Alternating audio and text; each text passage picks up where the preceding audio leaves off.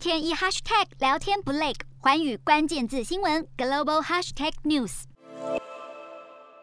越南在去年遭受本土疫情重创之后，为了防疫，有部分的学生已经在家上课半年了。而最近在国际组织和教育部的建议之下，将考虑恢复学生到校上课。好，教育部表示，孩子如果不能够上学，或是长期得不到直接帮助，不仅会影响教学品质，也会影响到他们的心理。但是在疫情冲击之下，上个学年度就有一百五十一间学前教育机构倒闭或暂停营运导致全国少了四百一十一间的教室。如果越南要恢复实体上课，恐怕就会面临没有足够的教室给学生来使用的窘境。